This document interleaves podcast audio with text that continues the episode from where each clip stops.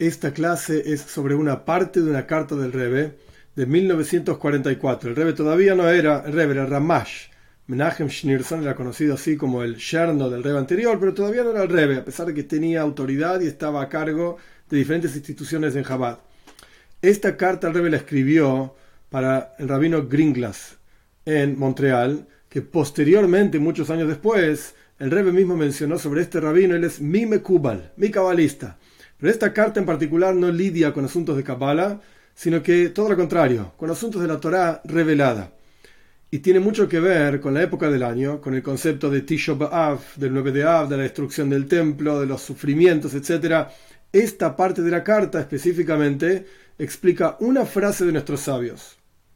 La frase de nuestros sabios que están en Midrash es que el exilio del pueblo de Israel, con la dicen nuestros sabios, todos los exilios del pueblo de Israel no van a ser recogidos, o sea, vamos a volver a la tierra de Israel con Mashiach, etc., excepto por el mérito de la Mishnah. ¿Qué significa Mishnah? Es el cuerpo central de la Torah oral. A partir de la Mishnah, luego surge la Gemara, y ambos, Mishnah más Gemara, forman el Talmud. Y la Gemara es el desarrollo y la explicación amplia, exhaustiva de cada una de las opiniones de la Mishnah, de cada uno de los conceptos de la Mishnah, incluso a veces de cada una de las palabras y expresiones de la Mishnah, incluso lo que la Mishnah no dice también. Esa es la Gemara. Pero Mishnah es algo mucho más simple, entre comillas, mucho más directo, sencillo, menciona las ideas, todo el mundo está de acuerdo con lo que dice la Mishnah, de hecho hay reglas sobre cómo interpretar la Mishnah, cuál es la halajá, cuál es la ley de la Mishnah, y uno estudia Mishnah y conoce y entiende toda la Torah oral. De vuelta, hay muchos más detalles que están ocultos, por así decir, detrás de la Mishnah, y por eso viene la Gemara y los comentaristas de la Mishnah, de la Gemara, y así sucesivamente. Esto es infinito, porque la Torah misma es infinita. Pero esto es el texto propiamente dicho de, la Mishnah. La Mishnah la escribió Rabbi Yehuda Hanossi, Rabbi Yehuda el príncipe, le decían, el líder, en el año aproximadamente año 189 de la era común, 180, 200 de la era común, Rabbi Yehuda Nasi compila la Mishnah. ¿Por qué digo compila? Porque en la práctica había textos anteriores de otros rabinos, cada uno tomaba notas después de las clases, las charlas, etc. Y Rabbi Yehuda recogió todas las notas y armó un sistema para poder expresar la Torah oral. ¿Qué significa expresar la Torah oral? Si está escrita, no es oral, y si es oral, no está escrita por cuánto, hay varias explicaciones de esto, no es para el momento, no, solo el momento para toda la idea, pero básicamente por cuánto la gente se estaba olvidando de la Torah oral, porque se transmitía solamente en forma oral. Rabbi Yehuda vio la necesidad de escribir parte, subrayo, parte de la Torah oral. Y esto es la Mishnah. Hay cosas que no están en la Mishnah. La ley de Tfilin, la ley de Hanukkah. Ok, esto es Mishnah. De vuelta, nuestros sabios dicen en hebreo, en elo todos estos exilios que nosotros vivimos, el exilio que vivimos ahora concretamente, no se va a recoger, no vamos a volver a la tierra de Israel, excepto por el mérito de la Mishnah. En esta parte de la carta, el Rebbe explica esta frase de nuestros sabios, no desde la perspectiva hasídica, de Kitsur, entre comillas, entre paréntesis, muy en resumen, hasídicamente hablando, Mishnah está relacionado con Jochma, con sabiduría. Tanoim son los personajes que discuten en la Mishnah, Rabbi Yehuda, Rabbi Akiva, Rabbi Yosef, estos se llaman Tanaim y es la misma letra que la palabra Eisan, Eitanim. Eisan significa poderoso y está relacionado con Jochma. Maskil Eisan, intelecto es Eisan, Tanaim. Ok, los Tanaim son Jochma, son sabiduría. La Mishnah representa sabiduría. El concepto de sabiduría no es simplemente saber temas, sino sabiduría es saber distinguir, discernir entre lo que está permitido, lo que está prohibido, lo que es correcto, lo que es incorrecto, derecha, izquierda y así sucesivamente. Este es el trabajo de Jochma, discernir entre una cosa y la otra.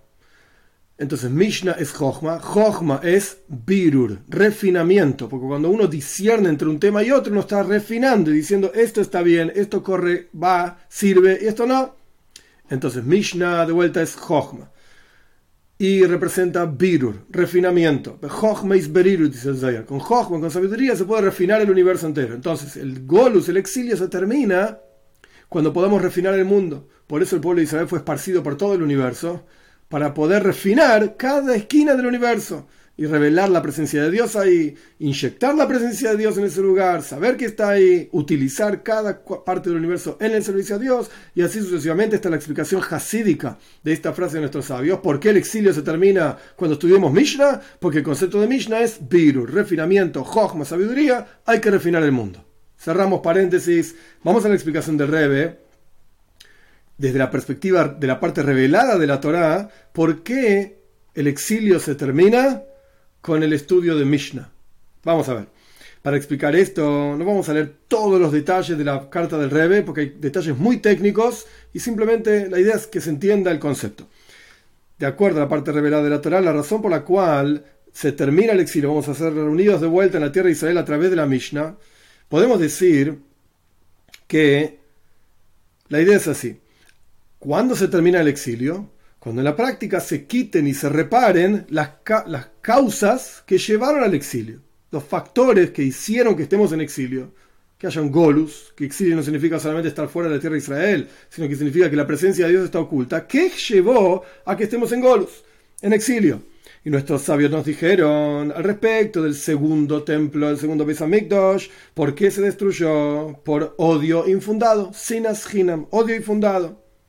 Y esto es medida por medida. Nosotros nos comportamos de una manera determinada, entonces Dios nos, nos pagó, entre comillas, de esa misma manera. Así como el pueblo de Israel estaba, esto es un versículo prestado de Megilas Esther, que toda la historia de Purim con Megilas Esther ocurre un poco antes de la construcción del segundo templo, pero evidentemente está relacionado con la destrucción del primer templo que es lo que lleva a que el pueblo de Israel esté en Babel, en Babilonia, luego eh, se transformaría en Persia, y ahí surge toda la historia de Purim. Por eso el Rebes presta de la historia de Purim este versículo en este lugar. El pueblo de Israel, estaba mefuzar, mefoirat, amim, estábamos separados entre las naciones. Es decir, entre nosotros estábamos separados. Había lo que se llama pirut levois, separación de corazones, nos odiábamos unos a los otros sin ninguna razón de ser. Esta es la causa de la destrucción del primer templo. Y más aún, por cuanto la redención del exilio de Babel, de Babilonia, es decir, la construcción del segundo templo, el retorno del pueblo a la tierra de Israel con Ezra, etc., esa redención no fue una redención plena, como dice el Talmud claramente, porque hay muchos que no volvieron, se quedaron en Babilonia, Ezra mismo tuvo muchas dificultades en reunir gente para ir a la tierra de Israel forzosamente tenemos que decir que la causa que llevó a la destrucción del primer templo no fue quitada totalmente y no fue expiada por completo. Entonces tenemos dos cosas que están generando que estemos en exilio. Asunto número uno, separación entre nosotros. Pirut, Levavis, separación de corazones. Asunto número dos, aquello que llevó a la destrucción del primer templo. ¿Qué llevó a la destrucción del primer templo? La causa fue, como dice el Talmud, no bendecíamos por la Torah antes. ¿Qué significa que no? ¿Tan terrible es no bendecir por la Torá antes de estudiar Torá? Por eso se destruyó el primer templo. Es decir, como explicó el Ran, Rabbi Nunissim, en su comentario en el Talmud, en Nedarim, que a pesar de que estudiábamos Torah constantemente en la época del primer templo, Dios sabía y conoce las profundidades del corazón y Él sabía claramente que la toira no era importante a los ojos de las personas en la época del primer templo. No estudiábamos toira lishma, en aras de la toira, sea lo que fuera que quiere decir. El punto es, para entender la toira, para apreciar la toira, no apreciábamos la toira, la estudiábamos, pero no la apreciábamos en absoluto. Es decir, explica Rebe, no íbamos en el camino de la toira, y esto es lo que el profeta dice, no ir en, los caminos de la toira. ¿Cuántos profetas? Ir Miyau, Ishayau, nos hablaron tanto de este tema. Es decir, no íbamos en la intención verdadera, verdadera de la toira, no estudiábamos la toira en aras de la toira, y por esto fue destruida la tierra de Israel y se destruyó el primer Beis el primer templo. Por lo tanto, para que el pueblo de Israel podamos ser reunidos de vuelta en la tierra de Israel con Mashiach, etcétera, etcétera, tiene que haber dos cosas. Uno, tenemos que bendecir a la toira, es decir, que la toira tiene que ser importante a nuestros ojos. Apreciar realmente la toira. Por lo que la toira es. No porque yo la entiendo, porque ya acá no es una cuestión de estudiar, porque en la época del primer templo estudiaban la toira, pero no la apreciaban. ¿Qué significa apreciar la toira? Lishma, en aras de la toira. ¿Qué significa lishma? ¿Qué significa en aras de la toira? Una idea es entender que hay un noise en la toira, que hay quien entrega la toira, que Dios está dentro de la toira, como dice la pone Chávez también. Anoiji, la, la, primera palabra de los diez mandamientos es Yo a mí mismo, dice Dios, me entregué en esta toira. Y como dice también en Parshas Truman, Zoyar explica, Juli Truma, tomen para mí una donación para construir el Mishkan, el tabernáculo. El Zoyar dice, tómenme a mí, Juli. ¿Cómo me toman a mí? Dice Dios, a través de Toira. Truma, la palabra Truma es Toira con una letra Mem. La letra Mem son los 40 días que estuvo Moisés Rabbeinu en el monte Sinai para recibir las lujos, las tablas, etc. El punto es que Juli dice Dios, tómenme a mí, a través de la Toira. Esto es lo que significa. En este contexto, hay otras explicaciones, sí, pero en este contexto, ¿qué significa? Apreciar la toira, encontrar a Dios en la toira, saber que lo que estamos estudiando es la sabiduría divina, te guste, no te guste, etc. Este es el primer asunto que tiene que existir, que fue la causa de la destrucción del primer templo. Este es el primer asunto que tiene que existir para que salgamos del exilio. El segundo asunto es Ahdus Anifradim tiene que haber una unión de aquello que está separado, es decir, lo opuesto del odio infundado. El odio infundado significa algo que esencialmente está unido, separarlo. Te odio porque te odio, nada más. Somos un mismo pueblo, somos una misma cosa, pero te odio igual. Te odio igual. Esencialmente estamos unidos, todo el pueblo de Israel son Koima, Ajas, Shleima. Somos un solo cuerpo, una sola cosa. Y sin embargo nos separamos. La mano derecha odia a la mano izquierda. ¿Cómo puede ser? Tenemos que ir al otro extremo, al opuesto, a Abbas Hinam, amor infundado. Y esto es la destrucción del segundo templo, odio infundado. Entonces tenemos que tener estas dos cosas, apreciar la toira y el concepto de amor infundado, la unión de aquello que está separado. Estas dos condiciones se cumplen justamente en el estudio de Mishnah y no en el estudio de otras partes de la toira. ¿Cómo es? El Rebbe explica. Hay tres partes en la Toira, básicamente. Mikra, que significa el texto escrito, Toira Shebiksav, la Torah escrita. El Tanaj, básicamente. Toira Nevim, Ksuvim, la Torah, los cinco libros de Moishe, los profetas, los escritos. Mishnah, es el segundo asunto de la Toira. Y el tercero es Gemara. Como explicamos anteriormente, que la Gemara es el desarrollo de la Mishnah.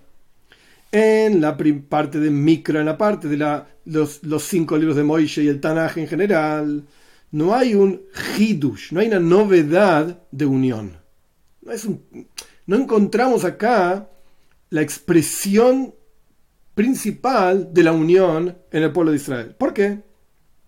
Porque en el estudio de la parte escrita de la Toira no hay tanto lugar para desunión, para separación, para pirut, para separación.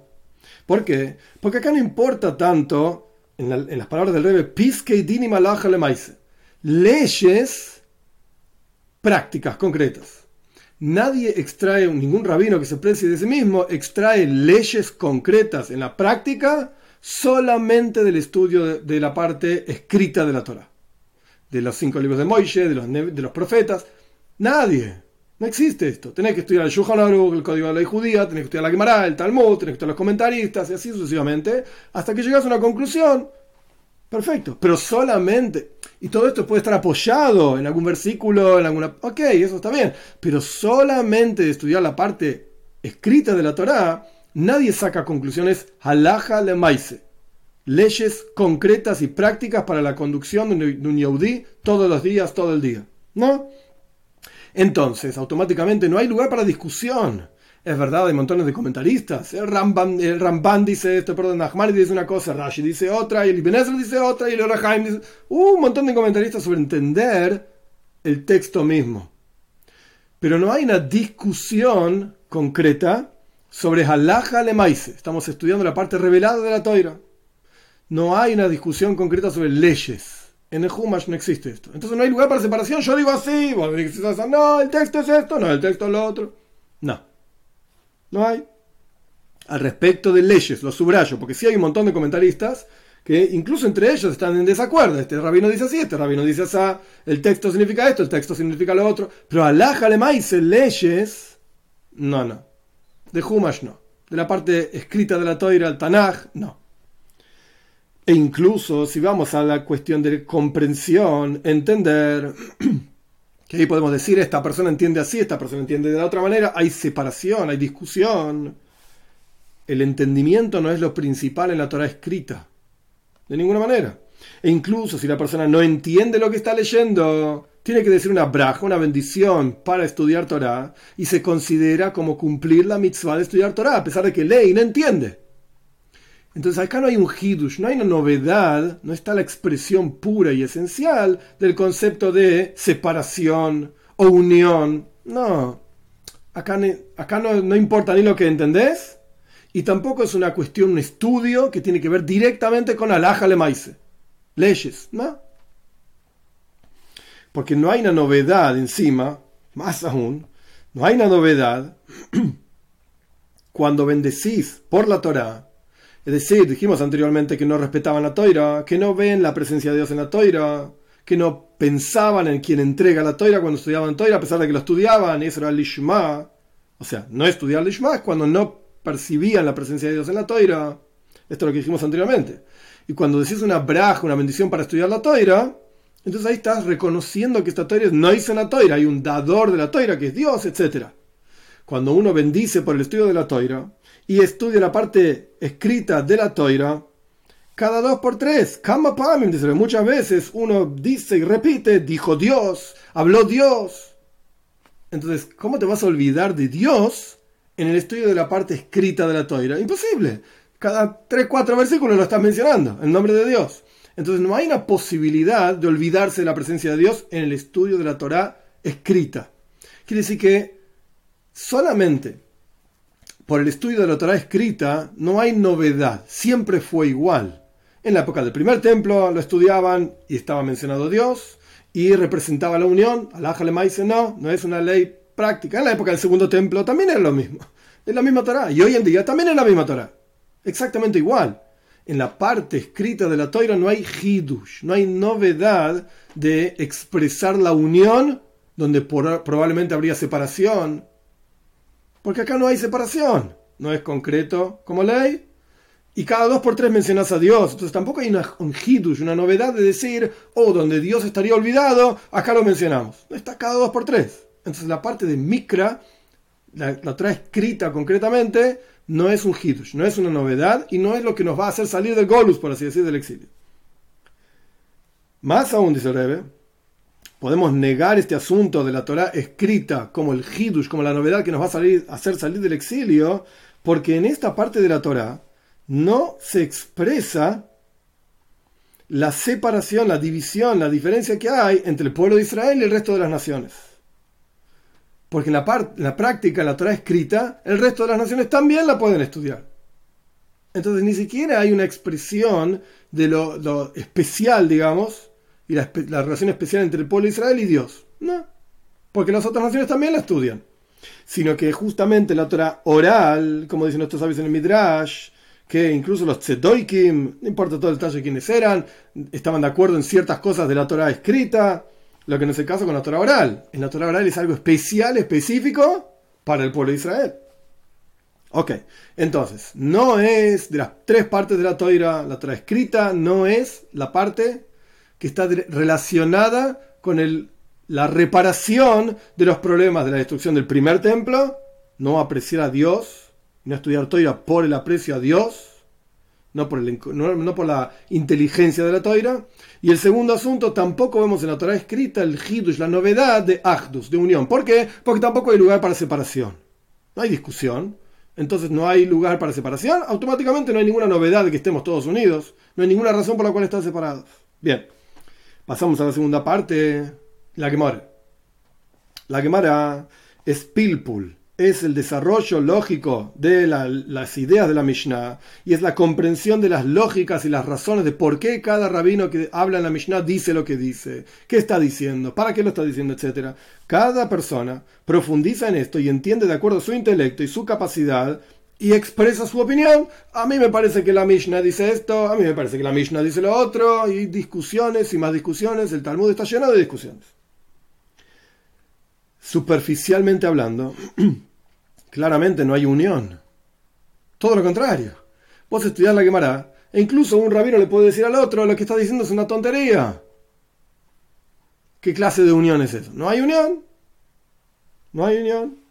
Los que discuten unos con los otros no solamente no se expresa unión, sino que todo lo contrario. Al principio parecen como enemigos. Uno le dice esto, el otro le contesta al otro, el otro dice lo otro. Historias en la Gemara de un rabino que le hizo la vida imposible al otro. Historias famosas entre Rabban Gamliel y Rabbi Yoshua.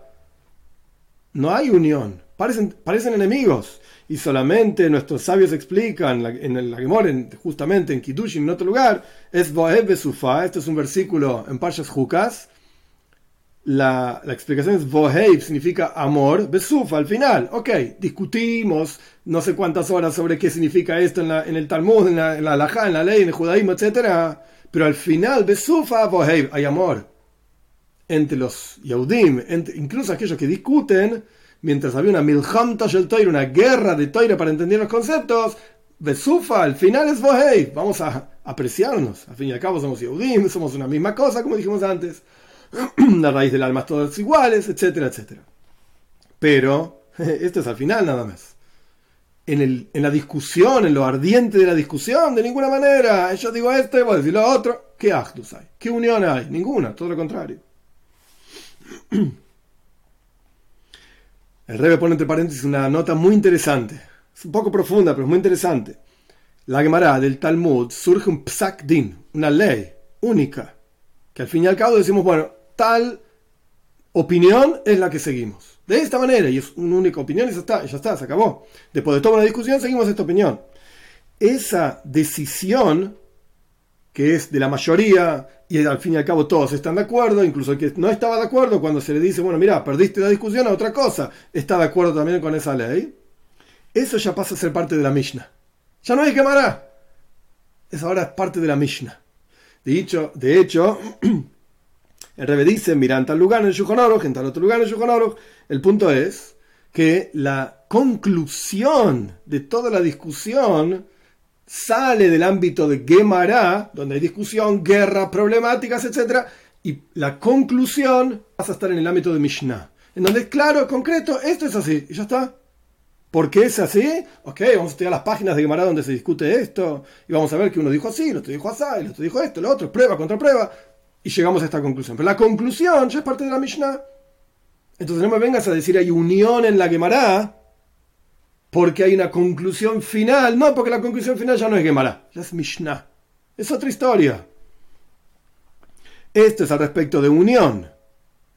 Y lo mismo ocurre con el estudio, es justamente entender los asuntos con el intelecto humano y no porque fueron recibidos así de Alájale Moishe Sinai, porque Dios dijo en el monte Sinai a Moshe, ¿no?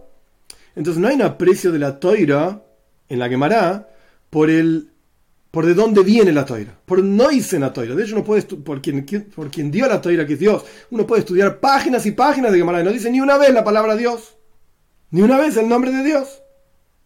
Entonces, en el estudio de Gemara está constantemente involucrado el intelecto humano mi opinión, mi forma de encarar los asuntos, mi enfoque. Yo, no Dios.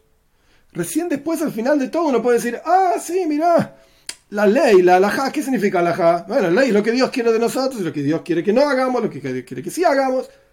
Pero en la Gemara no se ve esto. Entonces, en la Gemara tampoco encontramos la reparación para los dos problemas de la destrucción de Beis del templo como dijimos anteriormente, por un lado, el asunto número uno, unión. O sea, la separación, esto fue el problema. No hay unión en la muere. Y por el otro lado, el aprecio de la Torah Lishma, la Torah por sí misma, porque es una cosa que Dios entregó. Esto tampoco lo vemos en la Gemara. Muy diferente es la Mishnah. Muy diferente es la Mishnah. ¿Qué es la Mishnah? El Rebbe explica así. La Mishnah se ocupa de Piske y Alochis Lemaise leyes concretas. ¿Puedo hacer esto o no puedo hacer esto? ¿Debo hacer esto no debo hacer esto? y hay que entenderla, dice el Rebe. Entre paréntesis pone, hay otras opiniones como el Rambam y como está explicado en otro lugar en el Shuhonor del Alter Rebe, que hay opiniones que dicen que la Mishnah no importa, no es fundamental la cuando uno estudia Mishnah, la comprensión de las razones de la Mishnah, de por qué dice este rabino esto, por qué dice el otro. Eso no es el estudio de Mishnah, eso ya quemará. Estudio de Mishnah es, esto es lo que dice este rabino, esto es lo que dice Rabbi Meir, esto es lo que dice Rabbi Yehuda y otra cosa. Y en todo esto Todas las personas que estudian Mishnah están de acuerdo con lo que dice la Mishnah. No hay opiniones. No es que en el texto de la Mishnah no hay opiniones. Está lleno de opiniones. Rabbi Yehuda, Rabbi Meir, Rabbi Yoisi. Está lleno de opiniones que discuten entre ellos. Pero todos los que estudian la Mishnah, todos están de acuerdo que cada una de esas opiniones son Dibre Elohim Haim. Son las palabras del Dios viviente. Son expresiones de Allah Lemaise, leyes concretas en este mundo. Y por lo tanto, cualquier persona que se equivoca en el estudio de Mishnah y da un cualquier rabino que está, está legislando y se equivoca en algo que está escrito en la Mishnah y dice, por ejemplo, a esta hay que sacarle plata y devolvérsela al otro porque la Mishnah dice esto, pero la Mishnah dice lo otro, entonces tiene que devolver, el juez mismo tiene que devolver el dinero a quien se lo sacó, porque se equivocó en algo que está escrito y me furas claramente entonces no, existe el equivocarse, decir, oh, perdón, me equivoqué y el dinero ya quedó, salió de este bolsillo y se puso en el otro bolsillo de la otra persona. No, ahora, por cuánto te equivocaste en algo que estaba claramente escrito, tenés que sacarlo de acá y ponerlo allá. Dicho de otra manera, a pesar de que en la Mishnah hay discusión, hay reglas de interpretación de la Mishnah. De cuando discuten Rabbi Yehuda con Rabbi Meir, la lajas como Rabbi Yehuda. Entonces, a pesar de que hay opiniones, Punto número uno, cada opinión es la expresión de Dibre Elohim Haim, las palabras del Dios viviente. Esto está expresado respecto de Beishamay, Besilel, discutieron montones de años y al fin y al cabo, Eilu, Eilu, Dibre Elohim Haim. Tanto esto como aquello son las palabras del Dios viviente. Son expresiones de Dios. Pero aún así, todo el mundo está de acuerdo que la alajá es de una manera. Beis y Besilel. La alajá es como Beisilel. Y se acabó. Es una regla que está junto con la Mishnah. Entonces, a pesar de que hay discusión, pero hay Yagdus, hay unión en donde todo el mundo está de acuerdo qué es lo que dice la Mishnah y cuál es la conclusión de la Mishnah y punto, y salaja le maise. Entonces, de vuelta, leyes concretas donde no hay discusión. Agdus. Esto es unión. Y a través de esto mismo, que todos están de acuerdo con un mismo din, una misma ley, a pesar de que no opinan todos lo mismo, con esto mostramos que acá hay un Dios. En el mundo vemos multiplicidad, pero Dios es uno solo. Y esa multiplicidad, a pesar de que hay multiplicidad, hay un solo Dios. Y tenemos que pensar en esto constantemente. Decimos dos veces por día, Shema Israel, escucha Israel, Dios nuestro Señor, Dios es uno. Lo único que hay es Dios. Si quieres profundizar, el punto es que, de vuelta, las palabras del Rebe, a pesar de que hay discusión en la Mishnah, por cuanto todos están de acuerdo en un mismo din, de vuelta, discusión Beishama Beisile, la laja como Beisile, discusión Rabbi Yehuda, Rabbi Mer, la laja como Rabbi Yehuda estamos mostrando que es Dios quien entrega la toira, que a pesar de la multiplicidad que vemos, hay un Dios detrás de todo esto y es un único Dios, y es una toira única a un pueblo judío único. Entonces, paso número uno, Ahdus, unión. En la Mishnah lo vemos claramente, Alájale Maise, en un mundo donde podríamos discutir, en un mundo donde podríamos encontrar diferentes, diferentes opiniones, y en la práctica encontramos diferentes opiniones, todos están de acuerdo, de acuerdo en un psak din, en una ley, una forma de ver las cosas y nada más. Esto es Ahdus, esto es unión en donde podría no haber unión. En el caso de Humash, de los, cinco libros de la Toira, en el caso de Tanaj, ni siquiera hay lugar para discusión. Entonces tampoco la novedad es que hay unión, porque ni siquiera habría lugar para discusión. Pero en el caso de la Mishnah sí hay lugar para discusión. Es alhaja de maíz, es concreto. ¿Tengo que hacer así o tengo que hacer así? ¿Qué hago? los cinco libros de Moishe y el Tanaj no hablan de qué hago y qué no hago. No es alhaja de maíz, no es concreto leyes, pero la Mishnah sí. Y sin embargo, hay, todos están de acuerdo con una misma forma de ver las cosas, una misma opinión de qué es lo que hay que hacer en la práctica.